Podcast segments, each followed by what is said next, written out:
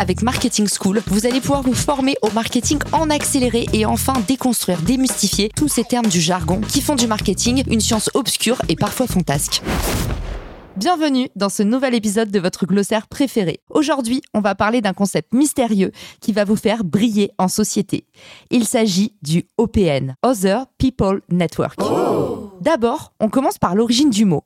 L'OPN, c'est un acronyme qui signifie le réseau des autres. Autrement dit, il s'agit du réseau de toutes les personnes autour de nous. Un levier exponentiel quand on cherche particulièrement à se faire connaître.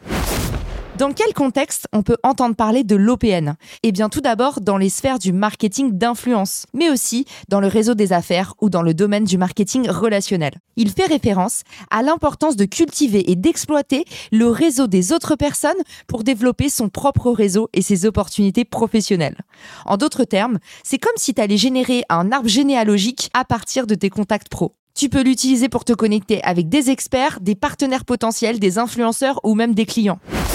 Voyons maintenant quelques exemples d'utilisation concrète du mot OPN. Eh bien, par exemple, quelqu'un pourrait dire, grâce à mon OPN, j'ai pu rencontrer un entrepreneur à succès qui m'a donné d'excellents conseils pour développer mon entreprise. Ou encore, pour faire grandir notre boîte sans publicité, nous avons lancé uniquement avec de l'OPN. Maintenant, comment faire pour que cette définition devienne actionnable pour toi en tant que marketeur ou entrepreneur? Eh bien, voici quelques astuces. Tout d'abord, cultive ton réseau en étant présent sur les différents réseaux sociaux professionnels. C'est le meilleur moyen de cultiver gratuitement son OPN. Parce que tous les algorithmes des réseaux sociaux fonctionnent pour que ton cercle 1 t'amène au cercle 2 et potentiellement, si tu es viral, au cercle 3, 4, 5 et ainsi de suite. Si tu es présent sur les réseaux sociaux, pense à connecter mais également à poster pour te faire connaître et passer naturellement ces différents cercles. Ma deuxième astuce, c'est d'aller identifier des personnes influentes ou des experts dans ton domaine.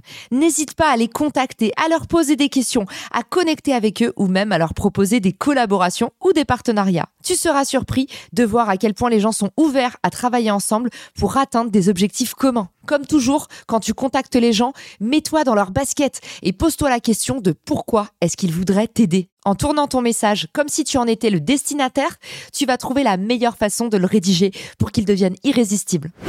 Enfin, reste à l'affût des opportunités que ton OPN pourrait t'offrir. Par exemple, garde un œil sur les recommandations, les conseils et les informations partagées par tes contacts. Tu pourrais y découvrir de nouvelles idées, de nouvelles tendances ou même des opportunités de carrière. Je te donne un exemple. Sur mes trois associés actuels, j'ai rencontré Anthony, le CTO de Richmaker, en faisant un post sur LinkedIn parce que je cherchais un directeur technique pour lancer ma boîte. J'ai rencontré Arnaud, mon cofondateur chez Refer, parce qu'il m'a été présenté par Francky Sfez, un ami en commun. Et je viens de rencontrer Clément, mon nouvel associé sur mon tout nouveau projet, une agence de création de vidéos, parce qu'il m'a été recommandé par mon ami Fabien Ferreira. Au terme de cet épisode, j'espère que tu as compris que dans ta vie d'entrepreneur ou dans ta vie professionnelle tout court, le réseau, c'est la clé. Alors dès demain, commence à cultiver ton OPN pour faire tomber les opportunités comme dans une piñata.